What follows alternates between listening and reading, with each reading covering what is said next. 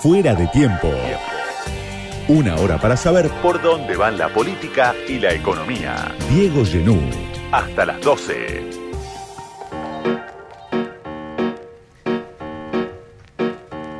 Mauricio Corbalán es arquitecto urbanista, fundador de M7 Red, una red de arquitectos, planificadores espaciales, con una mirada sobre lo social. Y este grupo, M7 Red, recibió hace dos años el premio más importante en el rubro arquitectura, que es el premio Príncipe Klaus. Está Mauricio Corbalán esta noche en Fuera de Tiempo para charlar un rato con nosotros. Mauricio, gracias por venir. Eh, gracias a vos, Diego, por la invitación. Bueno, arrancamos por la ciudad de Buenos Aires. Quiero hablar de la ciudad de Buenos Aires, quiero hablar de la provincia de Buenos Aires, de los, de los grandes centros urbanos.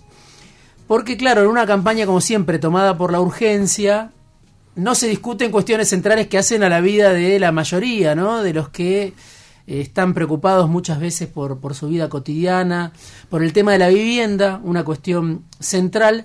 Y en la ciudad de Buenos Aires, por un lado está ¿no? Jorge Macri como el heredero, heredero, heredero del, del clan Macri, ahora candidato de Horacio Rodríguez Larreta, y Martín Lustó por otro lado. ¿Ves algo en esa discusión? Primero en, en la chiquita, ¿no? En la discusión de lo que puede ser la interna de Juntos, por un lado 15 años de macrismo en la ciudad de Mm. Buenos Aires, con políticas fuertes, ¿no? Eh, con criterios fuertes que generan también discusión, y por otro lado esta incipiente oposición interna al macrismo dentro de Juntos, Mm. que es Martín Lustó. A Mm. nivel de la vivienda, a nivel de la cuestión urbana, a nivel de la ciudad, ¿ves algún debate o ahí no hay nada? Simplemente los debates van por otro carril.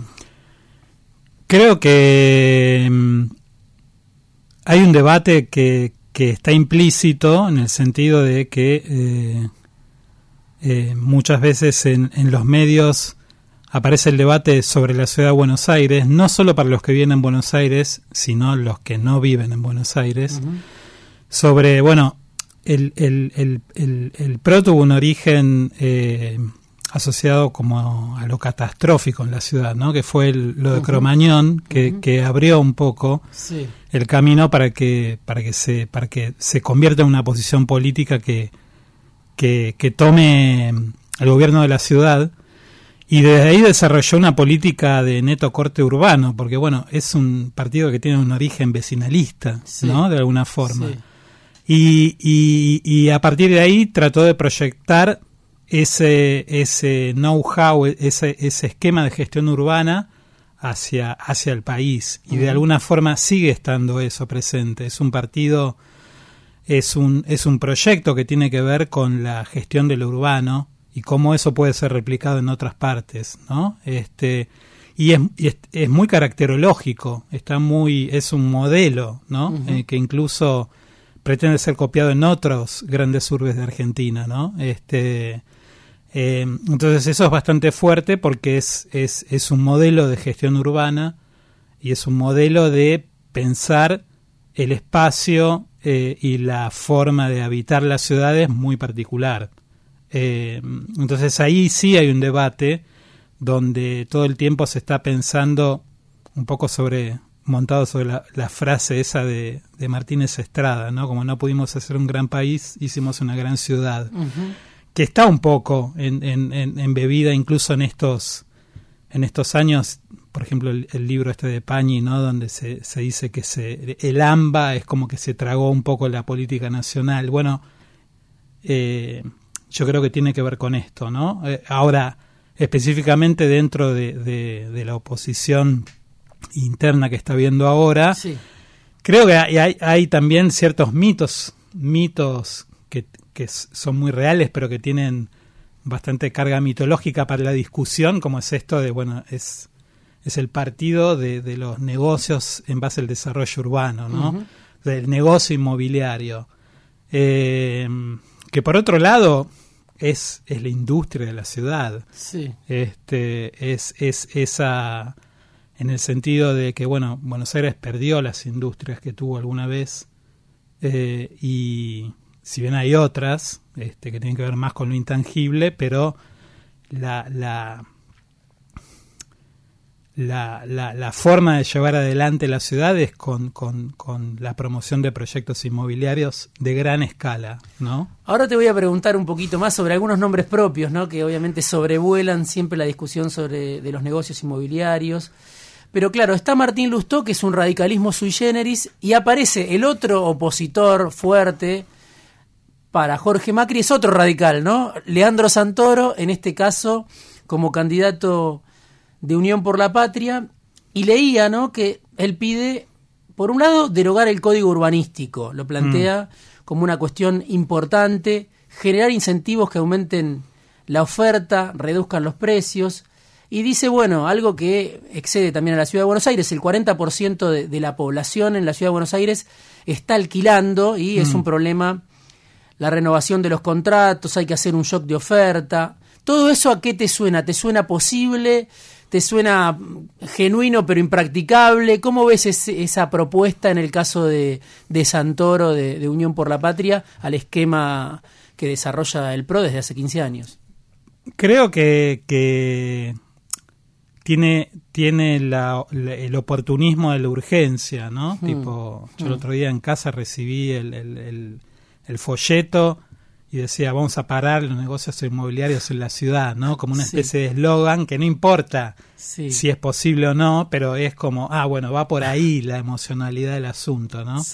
Es impracticable eso, porque la ciudad vive de eso, mm. este y su y su ecología con el área metropolitana en, en, la forma de generar trabajo también tiene que ver con eso. Entonces es, es difícil decir si se puede desactivar eso, ¿no?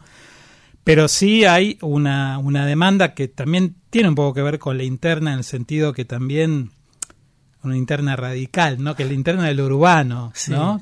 Podríamos decir que eh, Lustó es un poco, el, con Jacobit es el partido de la uva, ¿no? Y la uva es una especie de estoa, ¿no? Como de gran asamblea que tiene una voz mucho más grande de lo que parece.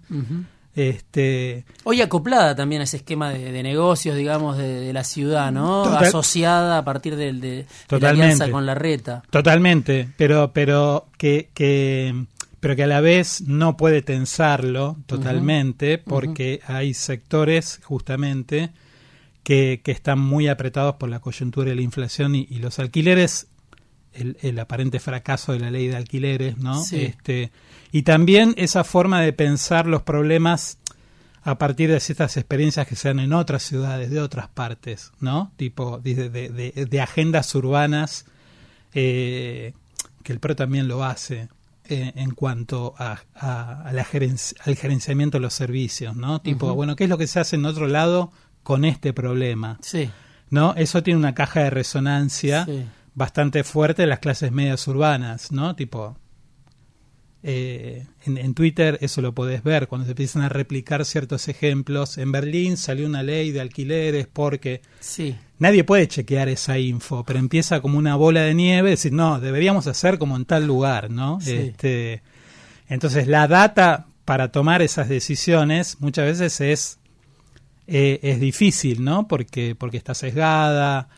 Eh, después tenés que leer también con mucha atención todos los sitios de información inmobiliaria, que son los que tienen una parte del debate urbano, pero no pero parece que estuviera escondido, ¿no? Este, pero son como bueno, es el mercado el que diseña la urbanización, ¿no? sí, sí, mm. sí, sí. Sobre todo en una ciudad como Buenos Aires que eh, eh, no ha sido planificada. Lo que tiene es la matriz de la famosa ley de Indias, la, urbanización española, que, que, se ha mantenido, pero que también es, eh, bueno, que, que, ha tenido un, una gran resiliencia, ¿no? Con un montón de situaciones que han pasado en la ciudad, eh, pero que también eso permite a que, bueno, no, no hay planes directores, ¿no? Hubo uno en el 62, que hizo Dilia Suárez, pero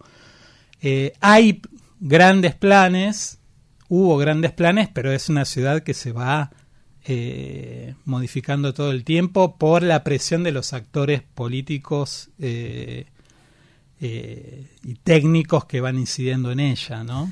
Sí, eh, tiempo de campaña y también, bueno, teniendo en cuenta que las ciudades del macrismo, eh, la provincia la gobierna Axel Kisilov, pareciera que ciudad y provincia de Buenos Aires eh, son mundos antagónicos que no se tocan, Mm. pese a que durante la pandemia el propio Kisilov decía, bueno, esto es un continuo urbano. Claro. Eh, digo, ¿qué es lo lo que une a la ciudad con el Gran Buenos Aires para vos desde el punto de vista habitacional, ¿no? ¿Qué es lo que tienen en común, Mm. este, más allá y más acá de la General Paz?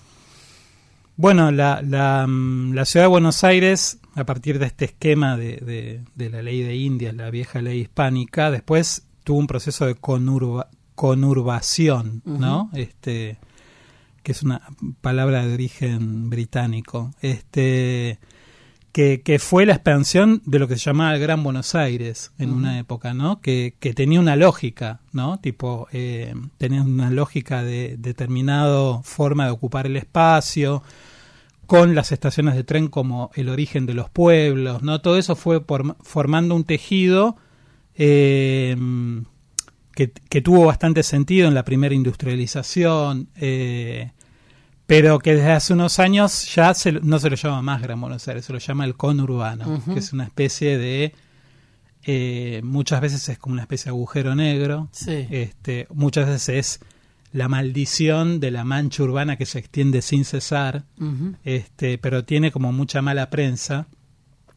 Pero eh, es, una, es, es una ecología única con la ciudad de Buenos Aires y ahí tiene que ver con que la ciudad se ha convertido como una ciudadela, que está sitiada, Mm. ¿no? Este, Mm. Pero que tiene intercambios todo el tiempo Sí. de residuos, eh, de trabajadores, de transporte.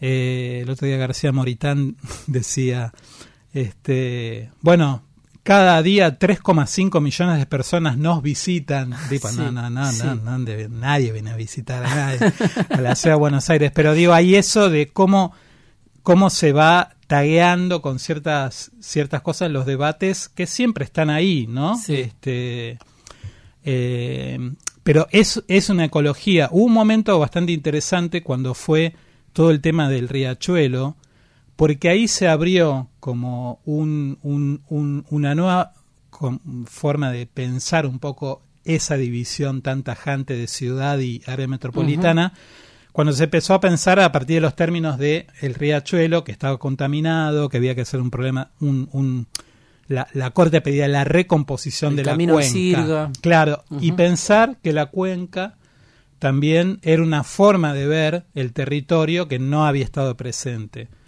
Eh, el riachuelo era una simple división administrativa, pero en realidad ahí empezaba a ver como una especie de mundo ecológico, social, que tenía que ser articulado de otra forma. Y eso fue, en los últimos años, una forma de empezar a ver el territorio de otra forma, ¿no? Este, eh, donde ahí hay una gran continuidad, ¿viste? No hay discontinuidad, hay una continuidad. Son esas cosas que también avanzan, avanzan muy lento, pero avanzan, digo, el mercado de ganadería de Liniers ya se mudó a Cañuelas, eso ya no está más. Eh, pero para, para la percepción y para el bombardeo que hacen los medios, esas cosas, eh, hasta que no estén activadas por algo, no, no pasa nada, pero hay, hay, hay una, hay una gran, hay, hay una gran percepción de que hace falta otras miradas. Cuando, cuando fue lo del Riachuelo fue una forma también de cortar con eso de los varones del conurbano, ¿no? Porque se, se producía una, nue- una nueva entidad que iba a gestionar el territorio, pero ya no a partir del loteo fragmentado al cual se tenía acostumbrado. Cuando hablamos de, de que es el mercado, ¿no? El que, el que urbaniza ante la falta de planificación estatal, Mm, también se da eh, en los últimos años muy claro una expansión que el mercado promueve los barrios cerrados, ¿no? En, en, Mm. en el conurbano, en distintos lugares de, del conurbano, del Gran Buenos Aires, y hacia allá van también las tomas muchas veces, ¿no? Claro. Eh, Mm. Se vio eso en el caso de Guernica, ¿no? Totalmente. Que terminó, bueno, Kisilov lo resolvió finalmente con desalojo, con, con represión, pero enfrente o, o en disputa con esas 100 hectáreas donde había tantas familias durante tantos meses, había un proyecto de country, ¿no? Eh, que seguramente debe estar instalado hoy ya o avanzado. Mm. ¿Qué viste ahí en Guernica? ¿Qué viste en ese conflicto? ¿Qué, se pudo ver mm. o, qué se puede pensar de, lo que había ahí, más allá de un conflicto puntual, obviamente de gente que estaba necesitada y que no mm. tenía dónde ir?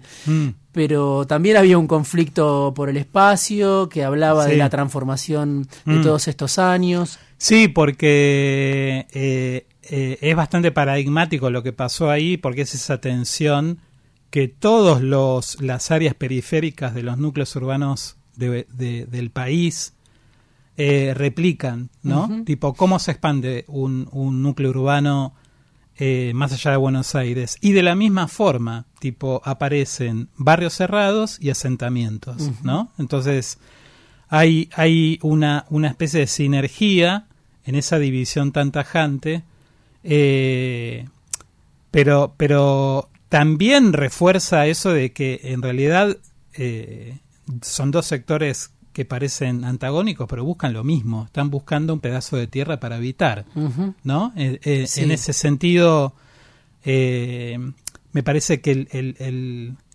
las fantasías de colectivistas nunca tienen nunca tienen eh, nunca se corporizan en Argentina porque hay una conciencia de que habitar es tener un pedazo de tierra no este eh, y vos veías la gente que estaba en la toma yo recuerdo que decían no, nosotros queremos progresar entonces para progresar necesitamos un pedazo de tierra donde nosotros podamos construir nuestra casa y ese es nuestro futuro bueno muchas veces que se dice que está como quebrada la movilidad social, eh, digo, bueno, hay que ver dónde, porque cuando vos vas a esos, a esos lugares, que muchas veces la política desde los centros urbanos no lo ve, hmm. este, y los intenta criminalizar, vos decís, bueno, mirá, ahí está, vos querés progreso, está hmm. ahí, este, esa es la semilla del progreso. Eh, la única forma, digamos, que, que, hoy tienen muchos, ¿no? Para arrancar por, por un territorio, un lugar para donde para estar. Sí, porque también la economía te genera de que vos dependas de la tierra. Porque alguien te hubiera, dicho, bueno, de un empleo en una gran empresa. Nadie dice eso hoy. Tipo, todo el mundo dice, necesito un lugar donde yo hacer pie para ahí generar un emprendimiento, con ese emprendimiento o tal cosa. Entonces, eh, también es, tiene que ver con la infraestructura para poder hacer una economía que es muy diferente a la que dio lugar al Gran Buenos Aires, que también era una economía de la primer sustitución de importaciones, con asalariados, personal jerárquico, todo eso que mm. vos ves en, los barrios del Gran Buenos Aires, ¿no? Los chalets para la administración, las casitas autoconstruidas, bueno, ese panorama cambió, pero hay algo ahí que, que, tiene que ver con la posición de la tierra. Los urbanistas te van a decir que es todo un disparate eso. Hmm. ¿Entendés? Porque estás expandiendo la mancha urbana, un costo altísimo para llevar los servicios, es verdad. Este, y después, este. Eh, te, te, va a pasar eso, ¿no? Tipo, bueno, hay que densificar, no hay que hacer eso, ¿no? Hmm, tipo, pero a la vez decís, bueno, ¿y cómo hacemos para hacer otra cosa? Y hmm. ahí aparecen las iniciativas muchas veces de las organizaciones sociales que ellas dicen, bueno, nosotros tenemos un plan. Sí. Vos decías que Grabois es uno de los que hoy tiene por lo menos un pensamiento que va más allá de eh, la obviedad, ¿no? Y eh, sí, sí, sí, porque es, el, es yo creo que el... Estamos eh, hablando siempre, en este caso, de lo ligado al urbano, a la cuestión de la vivienda. Totalmente. Digo, en, ese sentido, este, el, él y, los equipos que han venido trabajando con él, eh, primero empezaron por algo fundamental, que hicieron un catastro de barrios populares allá por el 2016, si mal no recuerdo, que tomaba la experiencia de, un relevamiento que había hecho la organización Techo, eh, y son los que tenían información sobre cómo venían creciendo las periferias de las ciudades, que eso muchísimos equipos técnicos de, de, los otros partidos no, no, tenían ni idea, este, no podía, no tenían herramientas para comprender qué era eso. Eh, porque tenías que ir al territorio y sacar datos duros, ¿no? Tipo, estas tres familias que viven en este paraje pero que no tienen ningún tipo de servicio, pero viven acá haciendo changas y no sé qué. Bueno, eso existe. Hmm. Este, eh, y, vienen haciendo un trabajo de recopilar esa información y de pensar eh, soluciones técnicas a eso. Este, y, y, y, aparte de generar un conocimiento, ellos dicen, a mí dame las herramientas, yo el conocimiento lo tengo. este, recuerdo que una vez le hicieron una entrevista a unos arquitectos y, y él decía, no, yo el conocimiento lo tengo, yo no necesito ir a la universidad que me den ese conocimiento, la gente ya lo tiene porque habita. ¿Cómo? Y, y, y, bueno, justamente volvemos a ese, a ese, a esa paradoja, ¿no? Tipo, necesitan el, el, suelo para poder ahí sí desarrollar todo un sistema que tiene que ver después con el cuidado de los hijos, toda una infraestructura que muchas veces no se ve, pero que depende de eh, tener un lugar donde vivir. Tipo, entonces, lo que está bien que, que, aparezca una propuesta así es que pone blanco sobre negro a las demás. ¿Los demás qué tienen sobre eso? Porque eso es un problema concreto, ¿no? Entonces, ellos van desde la periferia al centro. El PRO va al revés, del centro va hacia la periferia y hacia más allá. Uno busca proyectar desde el centro, es lo que hace el, PRO Cambiemos, desde, desde el centro busca proyectar hacia afuera su sistema de gestión. Eh, y, y, lo que hacen Grabois o, este sector que él representa es unir la, la, labor de representación de esos sectores y, y también de una técnica que tienen esos, esos sectores para resolver ellos un problema que nadie quiere resolver.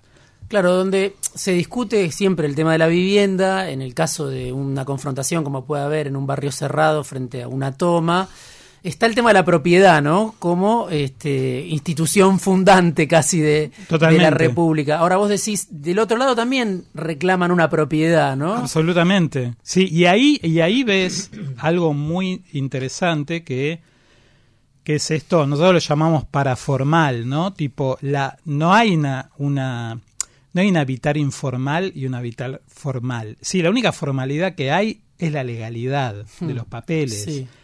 Porque por, por, por, eh, por varios lados vos ves que eh, lo que quieren hacer los sectores que no acceden al suelo a través de las de las eh, de, de, todas estas acciones es copiar la formalidad. Tipo, dicen, sí, yo también quiero una propiedad, yo también quiero hacer una casa, yo también le quiero agregar una extensión, quiero hacerla más alta, quiero no sé qué.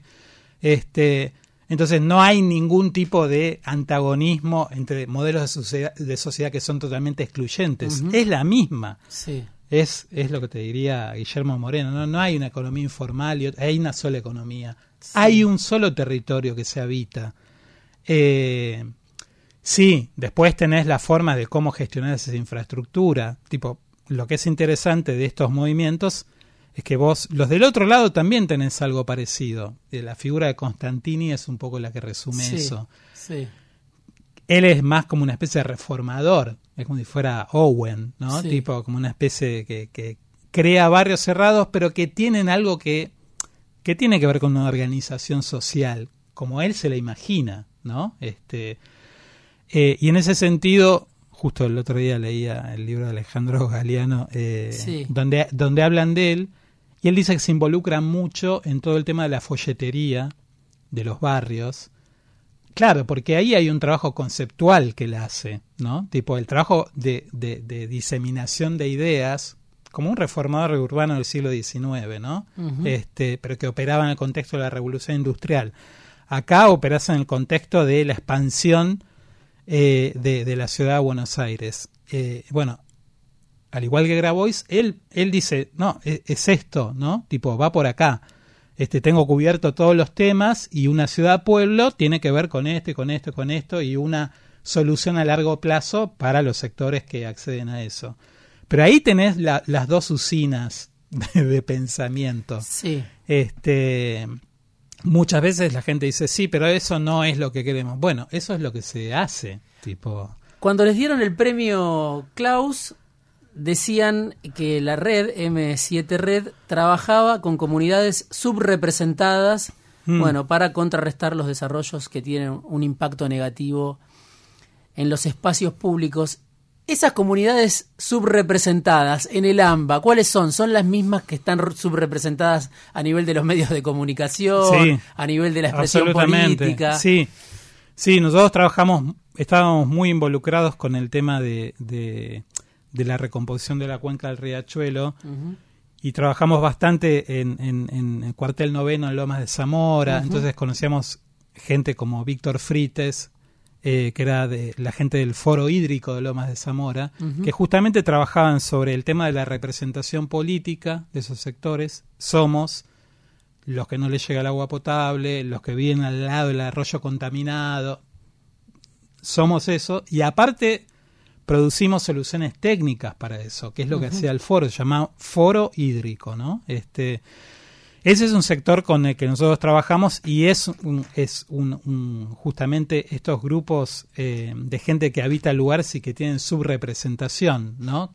Que va más allá del, partido político. Sí.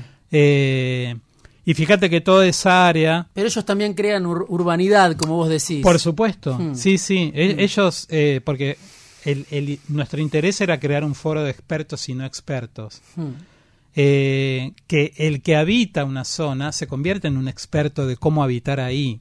tipo, de hecho, eh, había un, dificultades para armar la, la, autoridad de Cuenca, para armar esta, estos foros donde justamente se pudiera equilibrar ¿no? el conocimiento experto que baja desde arriba con el que se produce desde abajo. Y estamos en una época donde hay mucha imposición de proyectos el, gobierno de Cava es lo opuesto, ¿no? Tipo, es imponer todo el tiempo proyectos que salen de los focus, todo lo que vos quieras, de las consultoras que contratan, pero todo el tiempo es entre la subrepresentación de, de, unos y otros que dicen, che, pará con esto, ¿no? Tipo, ¿cómo hago para detener esto? No, no, o sea, los que están olvidados y los que todo el tiempo les tiran cosas encima. Eh, pero, pero, mm, eh, justamente lo, interesante que tiene la aproximación territorial es que vos ahí aparecen unos conocimientos y unas técnicas que eh, son las que van produciendo el territorio. También después hay, otras miradas este, más oblicuas, ¿no? Tipo, bueno, gente que ya que asistió al proceso este de cómo el área periurbana se fue transformando de, una situación rural en una del conurbano. Y por ejemplo, ahí tenías a Jorge Rulli, que vivía en Marcos Paz, falleció hace poco, eh, que fue un testigo de esas transformaciones, este, de cómo, cómo se, fue cambiando el, el, ecosistema de toda la periferia de la ciudad de Buenos Aires. Lo tenés a Francisco Amorortu, que es otro personaje que, que, que, está viendo, bueno, cómo es el, el, el tema de la incluso el tema de bueno un posible destino mediterráneo a Buenos Aires cuando todas las islas del, del delta lleguen al frente de la ciudad no este bueno hay miradas de largo plazo que muchas veces quedan quedan sepultadas en estos debates de mucha urgencia no pero pero no es que no se produzcan están ahí el tema es cómo articularlas, ¿no? Tipo, esas miradas de largo plazo eh, y esas articulaciones que también tienen diferentes escalas, ¿no? Pero, pero mm, yo hablaba con alguien, decía, claro, bueno, todo el mundo dice, bueno, el día, ahora porque estamos mal, pero el día que estemos bien esto se va a resolver. No, va a ser más grande el problema porque no es, eh, o sea, si o hay pautas culturales y hay actores que van a, tienen ya tienen una cultura de actuar que con más dinero va a ser más grande lo que las actuaciones que hacen y los productos que van a generar y va a generar más problemas. Pero pero por eso digo es interesante que haya un grupo ahora que diga, bueno, yo tengo tengo tengo este tengo esta lectura del problema y tengo unas propuestas. Eh, y hay un montón de técnicos que no saben lo que pasa en el territorio, no saben, tipo... Mauricio, gracias por venir esta noche afuera de tiempo, arquitecto, urbanista, fundador de M7 Red, red de arquitectos, planificadores espaciales. Lo pueden seguir en las redes, en Twitter es Africaner, muy taquillero, muy conocido. Gracias por haber venido esta noche. Gracias, Diego. Fuera de tiempo. Diego Genú. Hasta las 12. Radio con Voz. 899.